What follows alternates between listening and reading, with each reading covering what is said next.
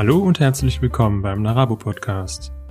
Du hörst den zweiten Teil der vierten Episode zum Interview mit dem Philosophen Daniel Pascal Zorn.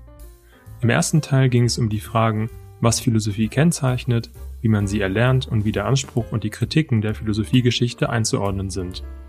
Im zweiten Teil geht es um das Thema Philosophie und Sprache, analytische Philosophie sowie um die Unterscheidung zwischen akademischer Philosophie und Populärphilosophie. Viel Spaß beim Zuhören. Bevor ich zur letzten Ebene übergehen würde, ich gerne noch einige allgemeinere Fragen an Sie richten, die das Thema der Sprache betreffen. Wenn man beginnt, sich mit Philosophie zu beschäftigen, stößt man sich gerne einmal an den vielen unterschiedlichen Begriffsfeldern, die Philosophinnen aufspannen. Sie führen plötzlich eigene Begriffe ein. Äh, dazu würde ich gerne eine Unterscheidung einbringen, die der Philosoph Eugen Fink gebraucht, nämlich zwischen thematischen und operativen Begriffen. Er nennt thematische Grundbegriffe solche, durch die das Denken sein Gedachtes fixiert. Beispiele sind etwa die Monade bei Leibniz, Geist bei Hegel, Transzendental bei Kant und so weiter. Um zu diesen Begriffen zu kommen, bewegt man sich aber durch bestimmte Denkvorstellungen, die selber nicht in den Blick geraten. Operative Begriffe sind eben solche, da zitiere ich, umgängig verbrauchte, durchdachte, aber nicht eigens bedachte eines philosophierenden Denkens, bildlich gesprochen der Schatten einer Philosophie. Zitat Ende ist dieser Spannungsgegensatz nicht nur typisch für die Philosophie, sondern für das menschliche Denken überhaupt? Ja, das ist wieder so eine Frage, da würde ich sagen, das menschliche Denken überhaupt ist selbst schon ein Gegenstand philosophischer, philosophischen Nachdenkens, denn was soll das denn überhaupt sein? Ja. Und wenn man das beantworten will, muss man das ja schon voraussetzen. Und das ist ein philosophisches Problem.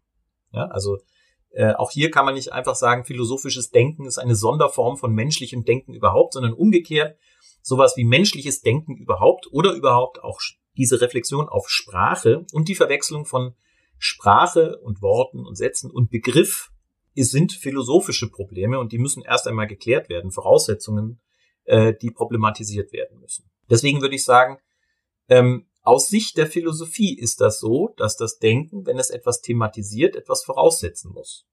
Und was Fink da ähm, mit thematisch und operativ beschreibt, was übrigens Jean-Pierre Schobinger noch einmal hinterfragt hat, weil er gesagt hat, Philosophie thematisiert sehr wohl äh, diese Operationen, die verbleiben nicht einfach nur im Schatten, sondern im Gegenteil, Philosophie ist eigentlich dadurch definiert, dass sie diese operationale Aufmerksamkeit entwickelt, also eben die Reflexion der operativen Voraussetzungen oder eben der stillen oder eben nur nicht thematisierten Voraussetzungen, die dennoch im Text lesbar sind. Also auch da darf man Fink nicht einfach als Autorität nehmen, sondern als Startpunkt einer Überlegung, die über ihn hinausgeht.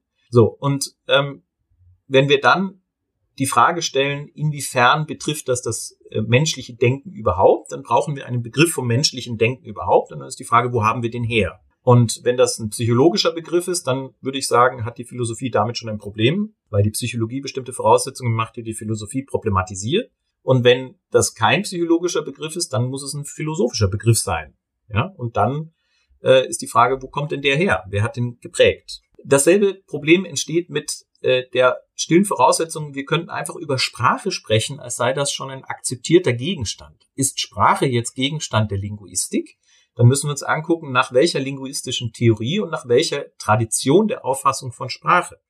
Oder ist Sprache Gegenstand der Philosophie? Dann ist auch hier die Frage, inwiefern legt eigentlich die Philosophie die Verhältnisse in denen sie sich begrifflich befindet, als Sprache aus. Also Sprache ist nicht einfach primordial da und eine Voraussetzung, die wir einfach machen müssen, sondern Sprache ist selber eine bestimmte begriffliche Auffassung dessen, was wir tun, wenn wir etwas auf eine bestimmte Art und Weise thematisieren. Aus philosophischer Sicht ist der Begriff prim primär, denn nur der Begriff kann sich als Begriff begreifen. Ähm, wenn wir dann sagen, das ist aber nur Sprache, dann würde ich sagen, ja, Sprache ist ein Begriff. Oder wenn jemand sagt, das ist nur Geist, also oder Psyche, dann würde ich sagen, ja, auch Psyche ist ein philosophischer Begriff, der versucht, ein bestimmtes philosophisches Problem zu lösen, das begrifflich ist und nicht schon sprachlich. Ähm, und äh, die Differenzierung, die wir hier einziehen müssen, ist, dass Philosophie zunächst einmal Verhältnisse vielleicht des Denkens, da müssen Sie dann ein Fragezeichen dahinter machen, wir fragen gar nicht, was das Denken ist, sondern das sind einfach das, was wir schon feststellen, wenn wir darüber nachdenken. Auch das ist schon eine Explikationsform. Also Sie sehen, das ist alles ohne, ohne festen Boden, weil mhm. Sie können nicht einfach von irgendwas ausgehen und sagen, das ist jetzt so.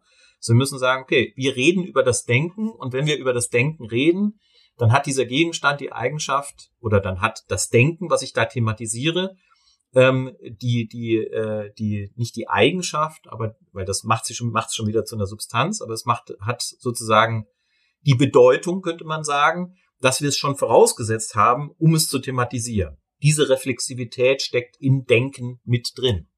So.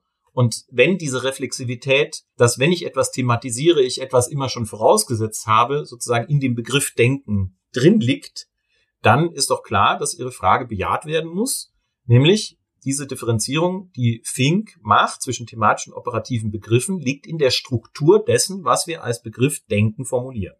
Aber das bedeutet jetzt nicht, dass das Denken allgemeiner ist als das philosophische Denken, sondern umgekehrt, das philosophische Denken thematisiert Denken auf diese Weise. Ähnlich mit dem Begriff Sprache.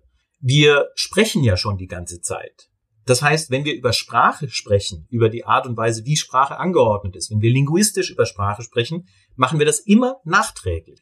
Wir thematisieren also ein bestimmtes Verhältnis, das uns nachträglich dann als sprachliches Verhältnis als Sprachverwendung, als Sprachpraxis thematisch wird. Aber das, was wir da tun, ist nicht deswegen immer schon Sprache nach diesem Verständnis, sondern Sprache, Sprachverständnis, Sprachpraxis, Pragmatik etc. etc. sind Begriffe, mit denen wir dieses Sich-Verhalten auf eine bestimmte Art und Weise wissenschaftlich linguistisch beschreiben. Und deswegen sind Begriffe nicht einfach nur eine Untergattung von Sprache, sondern Begriffe sind eigentlich die Voraussetzung dafür, dass ich Sprache als Sprache thematisieren kann, beziehungsweise, dass ich die Verhältnisse, in denen ich mich immer schon sprechend bewege, als linguistisch verstandene Sprache thematisieren kann. Und dann ist Sprache eben auch ein Begriff. Begriff ist primär und der Logos, also die Verhältnisse, in denen ich mich sprechend bewege, ist auch primär, weil ich alles immer nur nachträglich thematisieren kann. Und Begriff damit übereinstimmt, während Sprache schon eine bestimmte Perspektive ist, die ich nicht einfach an den Anfang setzen kann,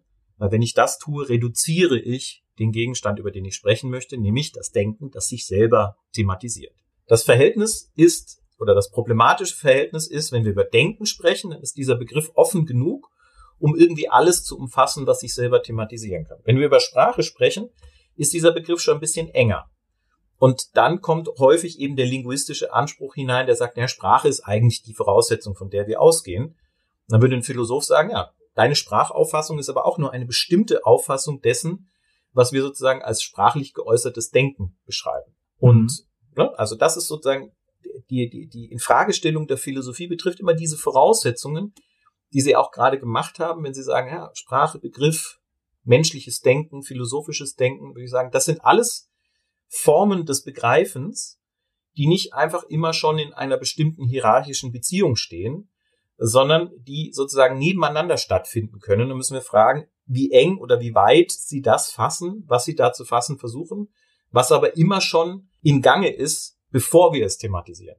Hans-Georg Gadamer nennt in seinen Vorlesungen der Anfang der Philosophie die von den Griechen gesprochene Sprache als einen verborgenen Vorläufer der Philosophie und zwar würden der Gebrauch des Neutrums und das Vorhandensein der Copula philosophische Möglichkeiten besonderer Art bieten. Also wir sind dann hier auf der linguistischen Ebene. Beim ersten ist die Möglichkeit gemeint, das Sein anzusprechen und beim zweiten der Gebrauch des Verbs Sein zur Verknüpfung von Subjekt und Prädikat. Gibt es tatsächlich einen solchen Zusammenhang zwischen philosophischem Denken und den Strukturen der Sprache, die man dafür verwendet? Ja, das ist aber genau die, die, die Problematik, die ich gerade angesprochen habe. Ne? Ja. Man muss sozusagen von Strukturen der Sprache ausgehen, die irgendwie unabhängig von der philosophischen Thematisierung von Strukturen von Sprache existieren. Die Frage ist, wo sollen die herkommen? Also, man könnte Gadamas Einsicht so reformulieren, dass man sagt, es gibt bestimmte Sprachen, wie das Griechische, das Lateinische, das Deutsche, die die Darlegung philosophischer Problemlagen durch die besondere Art und Weise, wie sie funktionieren, leichter und verständlicher machen. Ja? Was damit zu tun hat, dass das alles kompositionale Sprachen sind. Also im Griechischen werden, werden Begriffe zusammengesetzt. Man setzt dann noch ein Präfix und noch ein Präfix und noch ein Präfix und dann hat man so eine Gliederstruktur, die in der Lage ist, ein komplexes Verhältnis auszudrücken. Ähnlich funktioniert das im Deutschen.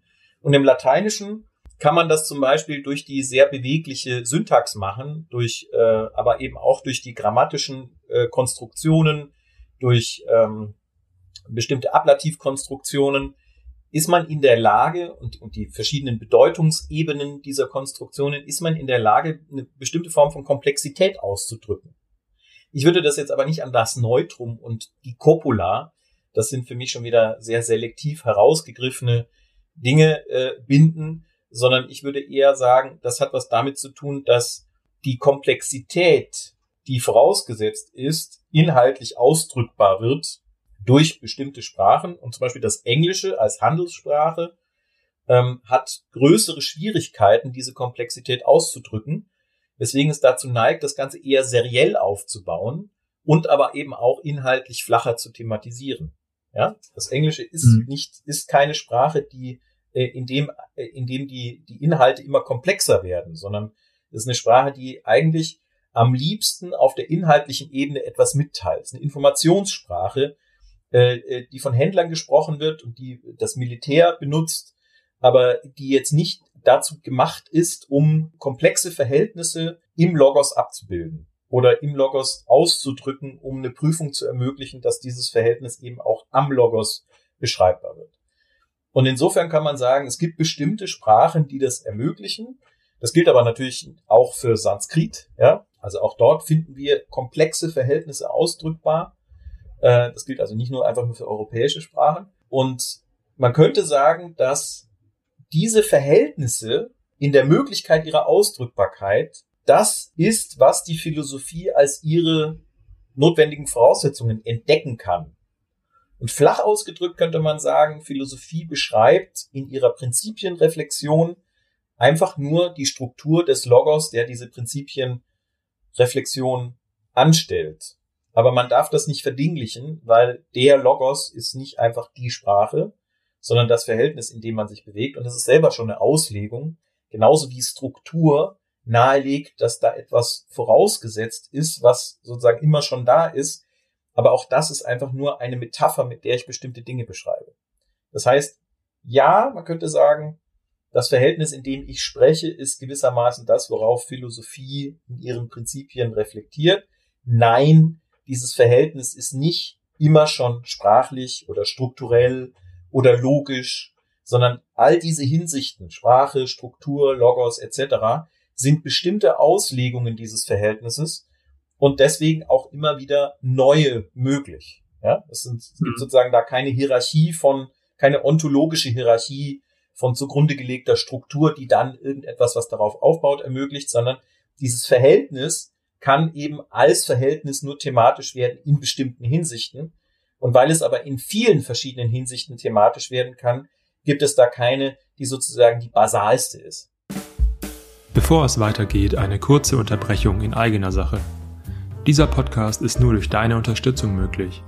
Wir freuen uns daher, wenn du den Podcast abonnierst, bewertest und teilst. Besonders freuen wir uns über deine Fragen und dein Feedback. Du kannst dieses Format darüber hinaus finanziell unterstützen. Wie erfährst du in den Show Notes? Vielen Dank fürs Zuhören und weiter geht's. Die letzte Ebene zum Thema des Anspruchs der Philosophie und des Abstands zur sozialen Umwelt sehe ich in den Machtansprüchen, die die philosophische Praxis in und außerhalb von Universitäten begleitet. Da würde ich gerne zunächst auf die Unterscheidung zwischen akademischer Philosophie und Populärphilosophie eingehen, Könnten Sie diese Unterscheidung erklären und insbesondere herausstellen, warum die Populärphilosophie problematisch ist? Naja, also beides sind ja im Grunde moderne Erscheinungen. Die akademische Philosophie gibt es in der Form, wie wir sie heute kennen, erst seit dem 19. Jahrhundert. Was im 18. Jahrhundert akademische Philosophie ist, ist insbesondere Philosophie, wie sie an protestantischen Bildungsanstalten gelehrt wird. Also jemand wie Hegel, Hölderlin, Schelling, die sind am Tübinger Stift ausgebildet worden und am Tübinger Stift wurden die äh, protestantischen Theologen ausgebildet. Ja, das, das war deren Universität sozusagen. Die tatsächliche Universität als Allgemeinbildungsanstalt, als Universalwissensanspruch und als Forschungs- und Lehranstalt nach Humboldtschen Modell, das ist ein Konzept des beginnenden 19. Jahrhunderts und damit der Moderne nach der philosophischen Zeitrechnung. Das bedeutet, dass akademische Philosophie und Populärphilosophie im Grunde beide schon bestimmte Manifestationen von Philosophie selber sind, die nicht mit Philosophie identisch sind. Also akademische Philosophie versucht Philosophie in eine curriculare Perspektive zu bringen und muss dafür natürlich bestimmte Verkürzungen in Kauf nehmen und neigt natürlich auch, insbesondere durch ihre Lehrstuhl- und Professorenstruktur, dazu, dass da Leute versuchen, ihre eigene Schule zu begründen, ihre eigenen Schüler durchzusetzen und gewissermaßen im Streit der Paradigmen ja die Dominanz oder Hegemonie zu erreichen. Ja, das ist äh, unwahrscheinlicher, wenn Sie ein 350-jähriges philosophisches Gespräch in Europa haben, äh, wo es niemanden gibt, der festzulegen hat, wer jetzt philosophisch was macht, sondern der Text selber, der dann im Hinterzimmer diskutiert wird, ähm, eigentlich den Ausschlag gibt, ähm, so dass dieses Gespräch sehr viel vielfältiger, aber eben auch sehr viel unkontrollierter abläuft. Das ist so ein bisschen die Differenz.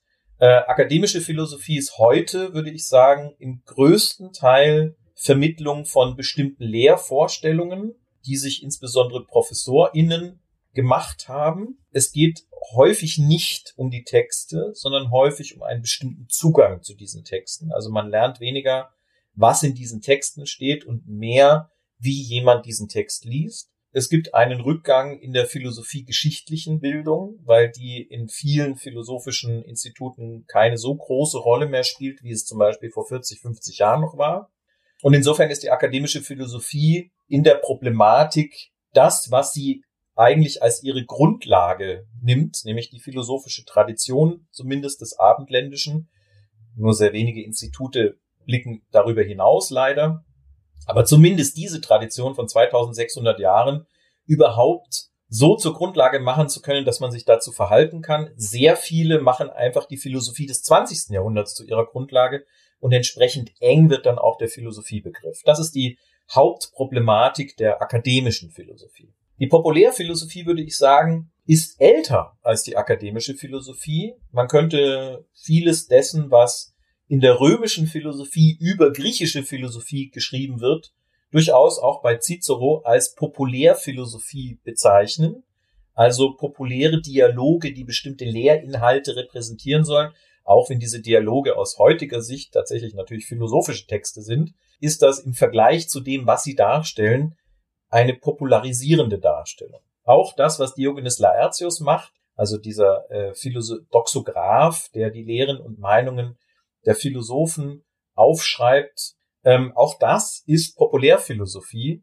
und auch das, was, ähm, was Leute wie Plutarch äh, im zweiten Jahrhundert äh, schreiben mit Parallelbiografien äh, und äh, Biografien von Philosophen, ist Populärphilosophie. Das heißt, es gibt immer eine Art von populärer Darstellung von Philosophie, weil es einen Markt dafür gibt, eine Herangehensweise an die Philosophie zu finden. Die mhm. moderne Populärphilosophie hat allerdings das Problem, dass sie, dass dieser Markt vorgeprägt ist von bestimmten Vorstellungen über Philosophie. Das heißt, zum Beispiel, nehmen wir mal ein Beispiel, Richard David Precht, ja, der von den meisten als Philosoph bezeichnet wird, aber eigentlich nur ein promovierter Germanist ist, ist bekannt geworden mit einem Buch, wer bin ich und wenn ja, wie viele, in dem er einen bestimmten, sehr engen Zweig der Philosophie des Geistes mit bestimmten Quelltexten dieses Bereichs zusammengefasst hat und populär dargestellt hat. Das heißt, eigentlich hat er da noch nicht mal Populärphilosophie gemacht, er hat nur eine bestimmte Modeerscheinung in der Philosophie versucht, populär zusammenzuschreiben. Und nicht viel, vieles davon ist auch, sag mal, aus, selbst aus Sicht dieser, dieser Mode Erscheinung in der Philosophie Anfang der Nullerjahre äh, problematisch. Also seine Darstellung ist auch philosophisch nicht gut.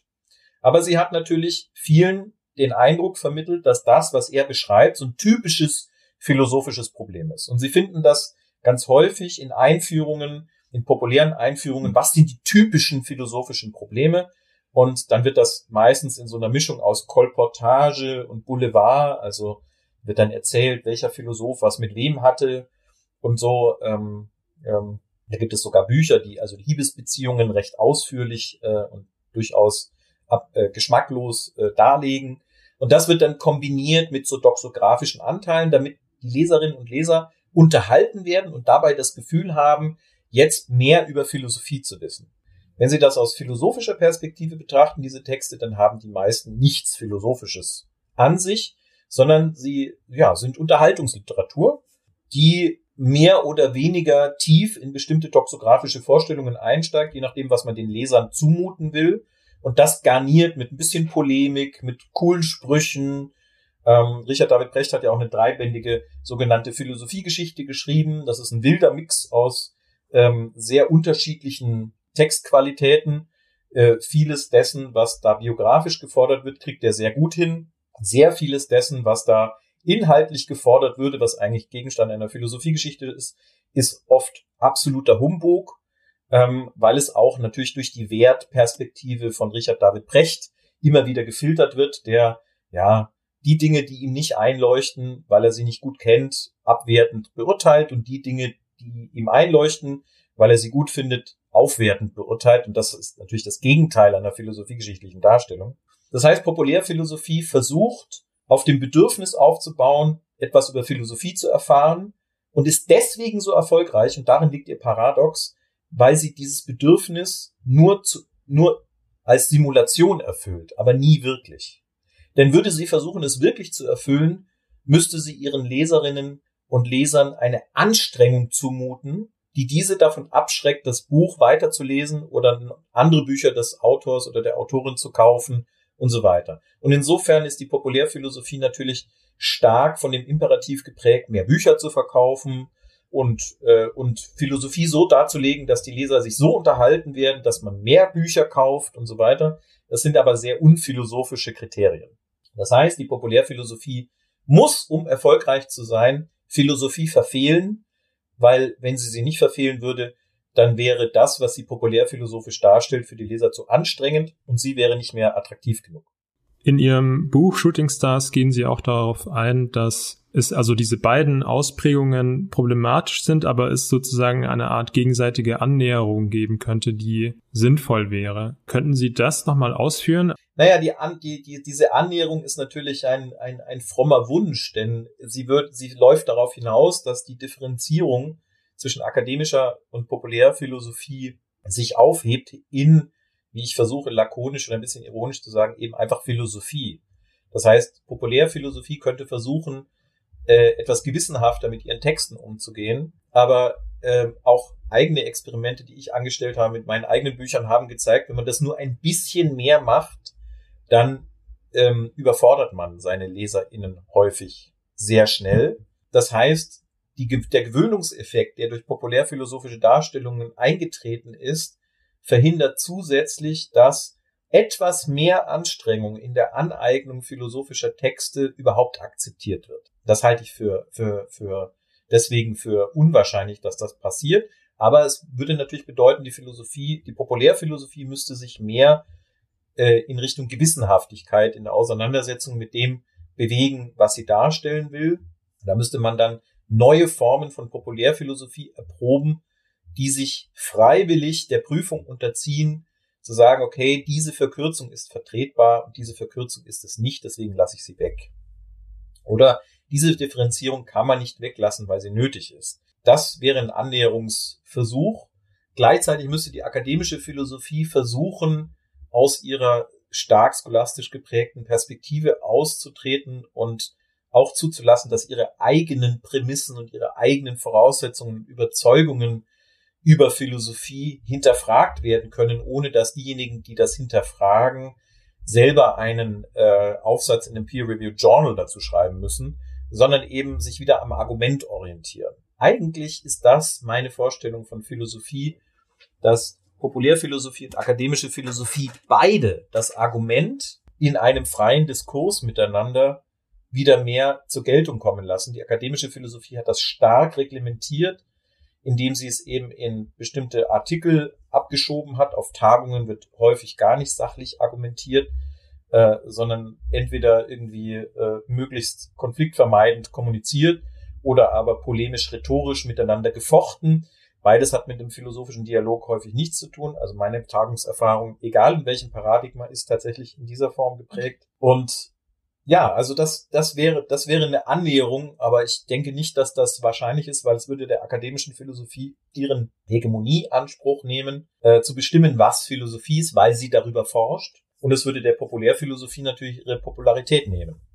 Und insofern bleibt die Philosophie als Herausforderung für ihre Leser, die es ernst mit ihr meinen, immer noch eine Anstrengung, der man sich unterziehen muss. Und zwar eine Anstrengung, die konfrontiert ist mit dem didaktischen Grundproblem, was wir am Anfang besprochen haben, dass Philosophie am Anfang für einen Anfänger und für eine Anfängerin absurd, weltfremd, komisch und irgendwie total abgedreht und abstrakt erscheint. Und wenn man sich da durchgearbeitet hat, am Ende das alles sich auflöst in Verständnis, man aber dann mit Unverständnis zurückblickt auf die Welt, äh, die man vorher so selbstverständlich angenommen hat. Mhm. Und ich denke, dieses, diesen Weg kann sich niemand ersparen. Ich würde jetzt auf den Hegemonieanspruch der akademischen Philosophie eingehen, die Sie gerade angesprochen haben. Der Philosoph Joel Katzav rekonstruiert in zahlreichen Publikationen, dass sich innerhalb der akademischen Philosophie in den letzten Jahrzehnten eine bestimmte Strömung durchsetzt, nämlich die analytische Philosophie. Diese übe ihm zufolge eine Kontrolle durch die überproportionale Besetzung analytischer Philosophinnen in zentralen Journals, Instituten und Fördermittelgebern auf die Philosophie aus. Sehen Sie hier auch eine Gefahr für die Philosophie? Naja, immer wenn ein bestimmtes philosophisches Paradigma sich anschickt zu bestimmen, was Philosophie ist, und das haben in der Geschichte immer mal wieder äh, bestimmte Paradigmen versucht, zuletzt die wolfianische Schulphilosophie, tatsächlich auch mit dem Mittel der Stellenbesetzung an bestimmten Universitäten, mit der Kontrolle von Kritikern und so weiter. Immer dann ist natürlich Philosophie insofern in Gefahr, weil diejenigen, die dort ausgebildet werden, gar keine Kriterien an die Hand bekommen, dieses Paradigma von außen zu kritisieren. Und ein, ein Paradigma, das sich anschickt, Editorial Boards so auszudünnen, dass nur die Leute übrig bleiben, die das eigene Paradigma befördern. Das ist ja zum Beispiel etwas, was Katzaft zeigt in bestimmten Journals, die vorher plural ausgerichtet waren, zeigt sich eine Monokulturalisierung, ja. Da können noch so viele analytische PhilosophInnen behaupten, es gebe diese Monokulturalisierung nicht, weil sie irgendwelche populären äh, Repräsentationen äh, von äh, philosophischen Einlassungen in den Medien darstellen. Es gibt sie natürlich, und zwar dort, wo es relevant ist, nämlich in diesen Journals. Dann, dann spielt dieser Entwicklung natürlich in die Hände, dass ähm, es heute sehr viel mehr philosophische Publikationen gibt als früher, was auch damit zu tun hat, dass an den Universitäten die Zahlen der Absolventen und der Doktoranden relevant sind für die Grundfinanzierung dieser Universitäten, mhm. weswegen an den Universitäten sehr viel mehr publiziert werden muss, weil alle diese quantitativen Faktoren eine Rolle spielen. Äh, damit überschwemmt man den Markt mit philosophischen Eingaben. Das heißt, diese Journals haben gar keine Chance, äh, da eine sinnvolle Auswahl zu treffen. Und wenn Sie sich dann mal anschauen, wie da die Zulassungsquoten sind, dann können Sie nicht sinnvoll davon ausgehen, dass das alles nur nach Gutachten bestimmt wird, sondern selbst mit einem Peer-Review-Ergebnis, das irgendwie reasonable so und so viel Prozent als positiv ausweist, haben Sie immer noch über 250 äh, Texte, die Sie dann nach anderen Kriterien, die Sie eben nicht mehr benennen, aussuchen müssen. Äh, oder 150 oder 120 oder auch nur 80 weil sie halt nur 15 Artikel publizieren können in der jeweiligen Ausgabe. Das heißt, mhm. allein durch diese Schwämme an Publikationen ist natürlich auch eine Notwendigkeit gesehen, ihr Herr zu werden und in dieser Notwendigkeit die Chance, ihr auf eine Weise Herr zu werden, die dafür sorgt, dass bestimmte philosophische Vorstellungen sich durchsetzen und bestimmte andere nicht mehr auftauchen. So. Drittens zeigt sich tatsächlich in Deutschland äh, diese, diese, diese, dieser Schwund von Pluralität auch in den, äh, an den Lehrstühlen, äh, wenn man sich mal anschaut, wie die Lehrstuhlverteilung äh, an bestimmten Universitäten in Köln, in Tübingen, in, in, in Berlin, in Bochum und so weiter vor ein paar Jahrzehnten ausgesehen hat, wie sie heute aussieht, dann sieht man schon die starke Präsenz, insbesondere der analytischen Philosophie, auch äh, solcher PhilosophInnen, die sich explizit in ihrer Selbstdarstellung alles analytisch verorten. Und Sie sehen auch in dem Lehrprogramm entsprechend folgend, ja, weil das ja von diesen ProfessorInnen und ihren MitarbeiterInnen äh, bespielt wird, dass sich dort die Inhalte verändern äh, und bestimmte ähm, Darstellungen der Philosophie an den Rand geraten, die eigentlich zur Grundausbildung gehören. Das heißt, in Lehre, in Forschung, in der Repräsentation auf Lehrstühlen, in der in der Forschung selber, also in, der, in den Publikationen, ähm, mitbedingt durch bestimmte Strukturveränderungen an der Universität, zeigt sich tatsächlich eine immer, immer weiter fortlaufende Verminderung von Pluralität, philosophischer Pluralität und die Durchsetzung zumindestens der Hegemonie eines bestimmten Paradigmas, eben der analytischen Philosophie, die in den 70er Jahren noch vertreten wurde von äh, Leuten, die eben ja sich selber immer am Rand des Diskurses gesehen haben. Und wenn Sie sich heute mit analytischen PhilosophInnen unterhalten, dann gibt es dort immer noch solche, die dieses Narrativ aufrechterhalten, sagen, ja, die sind immer noch am Rande und niemand möchte uns zuhören und es gibt immer noch äh, die anderen, die sind viel stärker. Die Realität sieht eben anders aus und Katzav und andere sind äh, diejenigen, die das tatsächlich einfach auch nachweisbaren Kriterien zeigen und die das nicht ideologisch behaupten, sondern die zeigen, nein, da gibt es eine Unterscheidung im Vorher-Nachher-Vergleich und die kann man auch selber nachvollziehen, wenn man sich die Lehrstühle in Deutschland anschaut. Aber das ist eine weltweite Entwicklung. Das heißt, man darf sich nicht nur auf Deutschland fokussieren, man muss sich auch im angelsächsischen Bereich, also insbesondere in England und in Amerika, wo diese Entwicklung vorher schon sehr viel stärker stattgefunden hat, mal umsehen. Und dann kann man sich im ja, 20. und beginnenden 21. Jahrhundert ein Bild davon machen, wie eben dieser Siegeszug einer bestimmten Vorstellung von Philosophie innerhalb von 100 Jahren aussieht. Wir erleben das jetzt sozusagen als Teilnehmer dieses, dieser, dieser Entwicklung, aber es gab es in der Geschichte schon früher und diese Entwicklungen wurden dann auch immer wieder irgendwie gekontert und abgelöst von entweder Pluralität oder anderen Paradigmen. Aber es ist eben schon etwas anderes, wenn man das in der Geschichte sieht und sagt, naja, da war das jetzt 50, 70, 80 Jahre lang diese Schule, die das dominiert hat. Und dann kam wieder was anderes, äh, als wenn man dann selber sozusagen Philosoph in dieser Zeit ist und sagt, naja, jetzt, ich bin selber davon betroffen, dass, ähm, dass diese, dass dieses Paradigma äh, Sprachlosigkeit verbreitet, weil es eigentlich nur noch zulässt, was es selber als Klassiker, was es selber als Geschichte, was es selber als Sinnlosigkeit der Geschichte und so weiter ausweist. Aus der analytischen Philosophie hat man immer wieder Einordnungen dazu, was Philosophie eigentlich ausmache. Eine davon lautet, dass Philosophie eine Wissenschaft sei. Würden Sie dem zustimmen? Also ich würde dem nicht zustimmen, weil äh, dort, wo Philosophie als Begriff bestimmend für die Tradition, auf die sich auch die analytische Philosophie mitbeziehen muss, weil sie sonst nicht sinnvoll von Philosophie sprechen kann, stattfindet, wo die Philosophie überhaupt bestimmt wird, ist Platons Politeia, wo die Differenz gemacht wird zwischen Philosophie und Wissenschaft. Und zwar eine Differenz, die was mit Prinzipienfragen zu tun hat. Wenn ich eine Prinzipienfrage stelle, dann kann ich nicht einfach Voraussetzungen machen, denn dann finde ich das hinterm Baum wieder, was ich dort versteckt habe. Ähm, Wissenschaft muss, damit sie Gegenstände hat und eine Methode, um heranzugehen, bestimmte Voraussetzungen machen. Deswegen ist Wissenschaft eigentlich mit Letztbegründung nicht befasst, sondern sie ist mit einem bestimmten Verständnis von Gegenständen, bestimmten Verständnis von Welt und bestimmten Verständnis von Methode befasst, die sie anwendet und hinreichend anwendet, um zum Beispiel objektiv einen Sachverhalt zu beschreiben.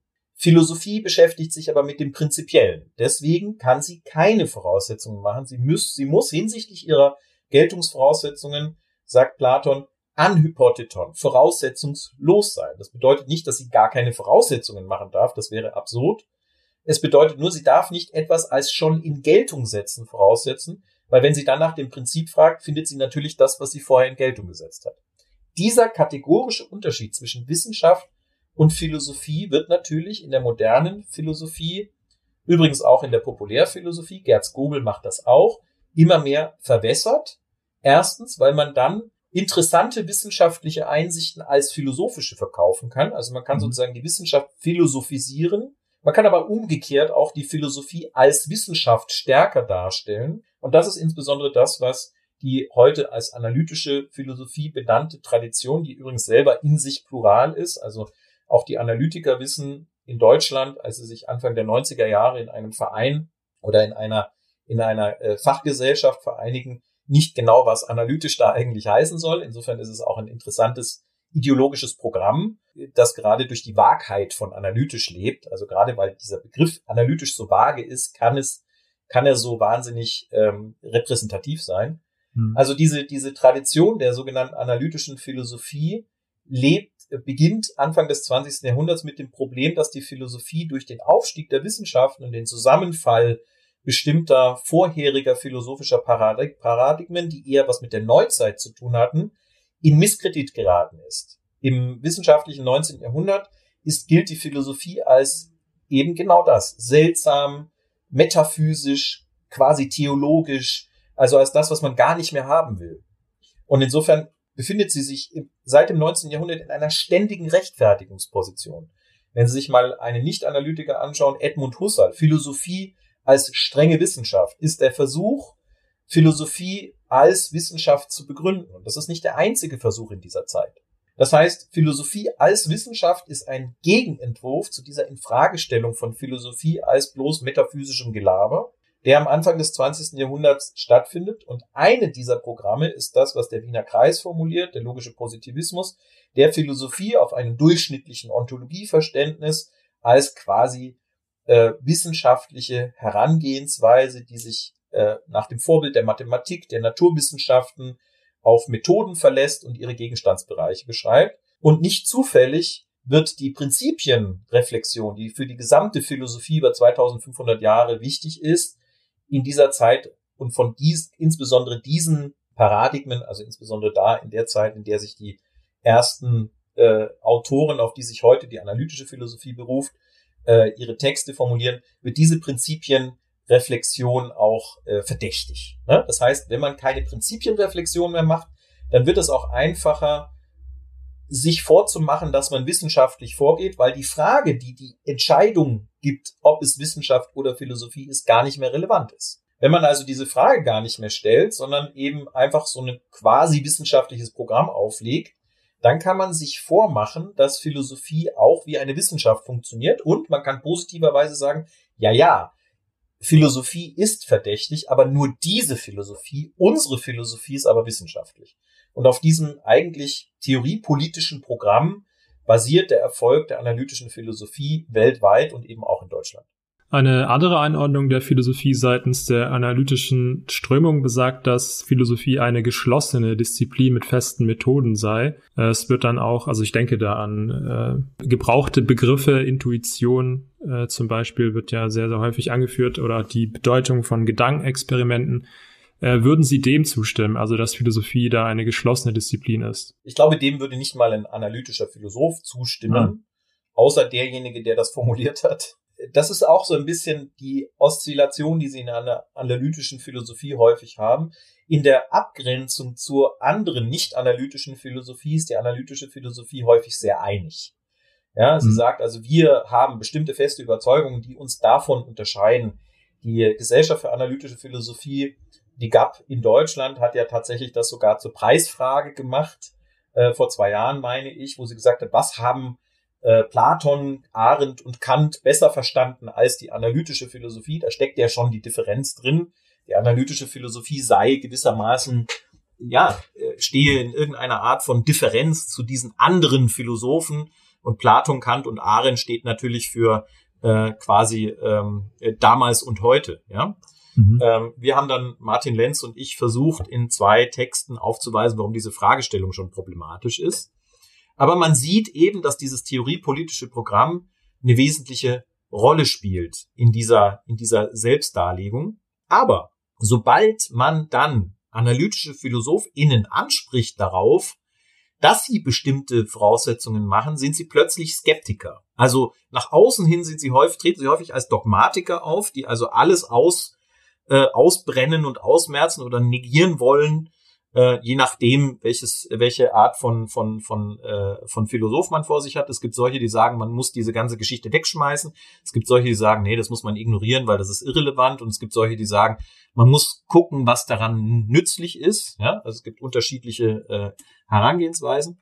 Nach außen hin treten sie strukturell dogmatisch auf. Sobald es dann aber nach innen geht und man sagt, naja, ihr habt ja gewissermaßen eine geschlossene Philosophievorstellung mit geschlossenen Methoden, sagen sie, nein, nein, wir haben einen Forschungsdiskurs, in dem das ständig in Frage gestellt wird. Und innerhalb der analytischen Philosophie äh, zeichnet sich das durch das Labeling aus. Also man ist zu der eigentlich rhetorischen Praxis übergegangen, im Prinzip von Commitments und von bestimmten, ja, eigentlich axiomatischen Vorstellungen auszugehen, dass man sagt, ja, ich bin halt Naturalist oder ich bin halt Dualist, ja, also man ist, ist, was ja den Ismus schon in sich trägt, und dann wird man plötzlich relativistisch und sagt, nein, nein, es gibt keine festen Methoden und festen äh, Vorstellungen in der analytischen Philosophie. Das kommt eben darauf an, was man glaubt. Und mhm.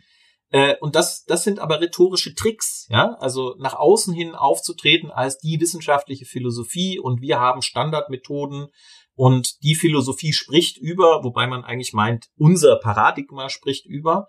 Und wenn man dann befragt wird, zu sagen, nein, es kommt einfach darauf an, wer was glaubt. Also plötzlich zerfällt man in so einen Bereich von relativistischen Positionen, die miteinander nur irgendwas zu tun haben, das aber eigentlich keine Bedeutung hat.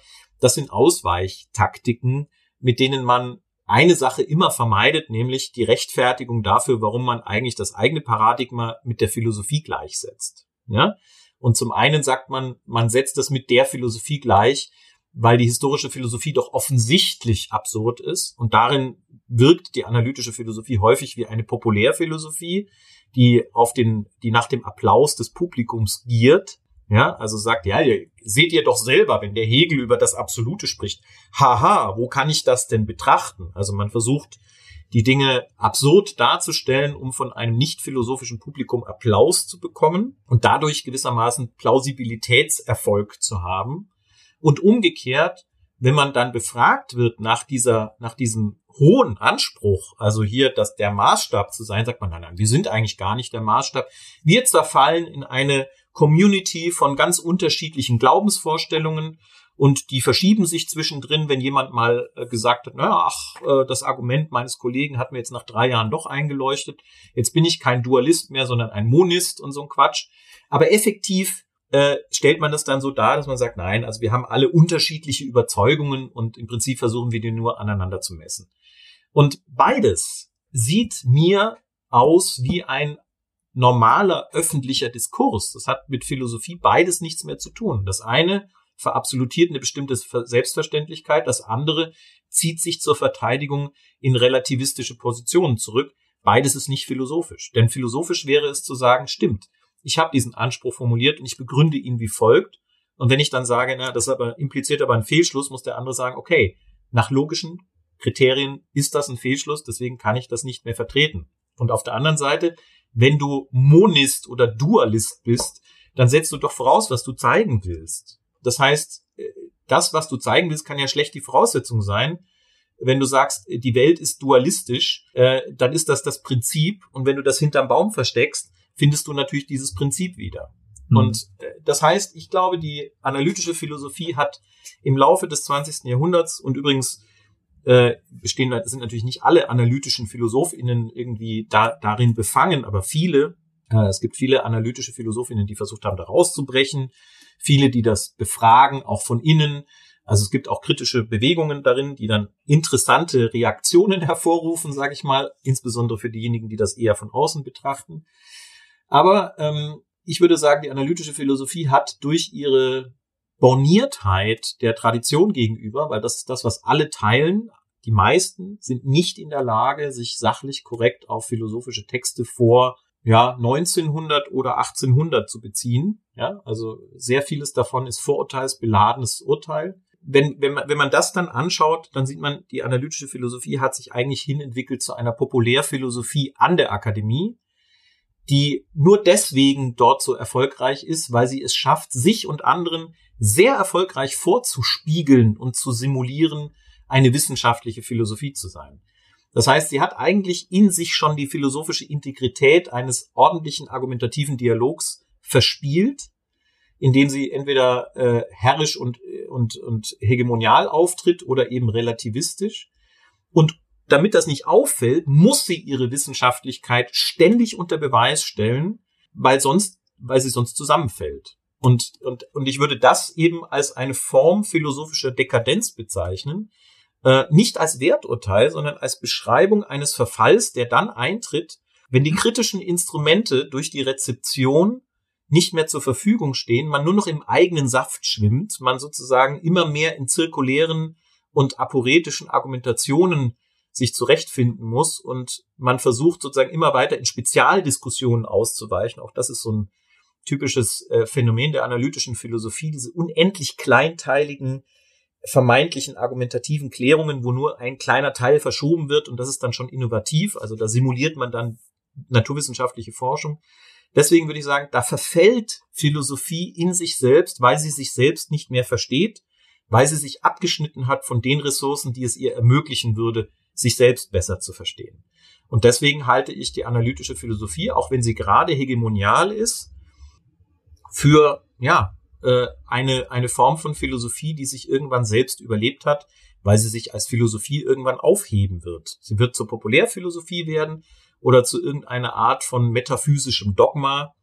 Ähm, und äh, wenn wir nicht in einer utopischen Welt leben, also dass sich die Welt so weiterentwickelt, dass immer die schlimmstmögliche Wendung eintritt nach Friedrich Dürrenmatt, also in der tragikomischen Welt eigentlich, dann äh, würde ich sagen, äh, ist dieser Hegemonialanspruch so der letzte Schritt äh, vor, vor dem Niedergang dieses Paradigmas. Andererseits könnte man auch sagen, naja, das könnte eine Schulphilosophie werden, die nochmal 100 Jahre durchhält, bevor sie dann zusammenbricht.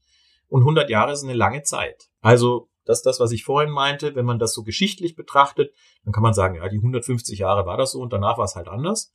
Aber wenn man selber in dieser Zeit lebt, dann hätte man schon gerne, dass das dann entweder sich wieder zu einer normalen Philosophie ausformt, die also wieder in der Lage ist, sich ordentlich mit der Tradition zu beschäftigen und sich argumentativ und nicht einfach nur rhetorisch ja verteidigt oder eben auch wieder analytische Gegenbewegungen, äh, wie es sie ja gegeben hat in den 50er und 60er Jahren, wo also auch tatsächlich wieder analytische Philosophen Hegel gelesen haben und Kant gelesen haben und versucht haben, also neues neue Gedanken durch die Rezeption der Tradition äh, zu etablieren. Also dass das passiert. Äh, aber aktuell habe ich ein bisschen wenig Hoffnung, wenn ich mir anschaue, was da so an den Universitäten passiert. Und ich hoffe, dass diejenigen, die mit Philosophie anfangen, äh, die Ressourcen nutzen, die zur Verfügung gestellt wurden aus Zeiten, in denen das noch nicht so war.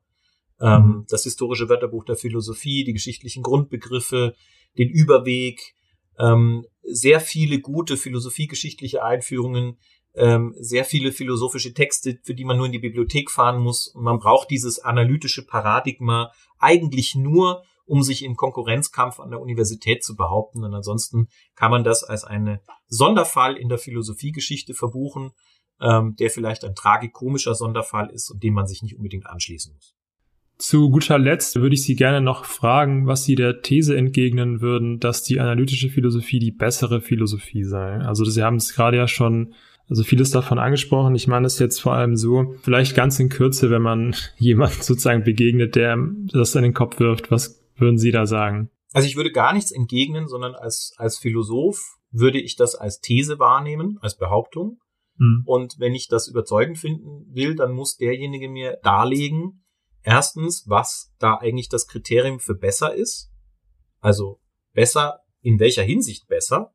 Ne? Also mhm. ist das, äh, meint das, sie publiziert mehr oder meint das, sie hat ein besseres Verständnis von der Welt?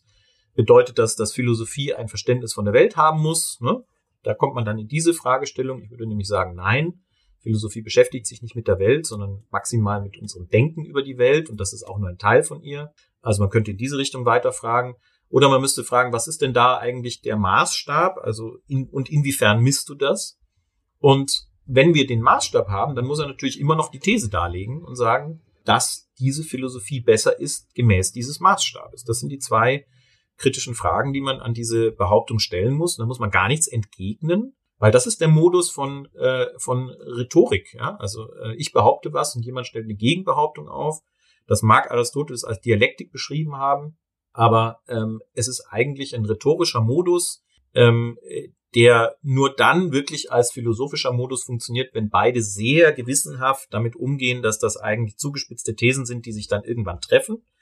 Aber im meisten Fall geht es um eben Überzeugungen. Und in dem Fall würde ich sagen, wenn du willst, dass ich äh, dem zustimme, dann beantworte die Begründungsfrage und äh, erkläre mir, was da eigentlich besser ist und warum das Kriterium für besser für mich auch gelten muss und inwiefern das auf dein Paradigma zutrifft. Das heißt, ich stelle viele Fragen, die man mir begründen muss. Und wenn man die nicht begründen kann, dann ist das, ist die Behauptung nicht überzeugend. Dann kann derjenige davon überzeugt sein, dass das ist, aber ich muss es nicht sein. Ja, Herr Zorn, ich bedanke mich herzlich für Ihre ausführlichen Antworten und für Ihre Zeit. Sehr gerne. Auch bei dir möchte ich mich fürs Zuhören bedanken. Ich hoffe, dir hat die Episode gefallen. Denke daran, den Podcast zu abonnieren, zu teilen und dein Feedback einzubringen. Danke und bis zur nächsten Folge.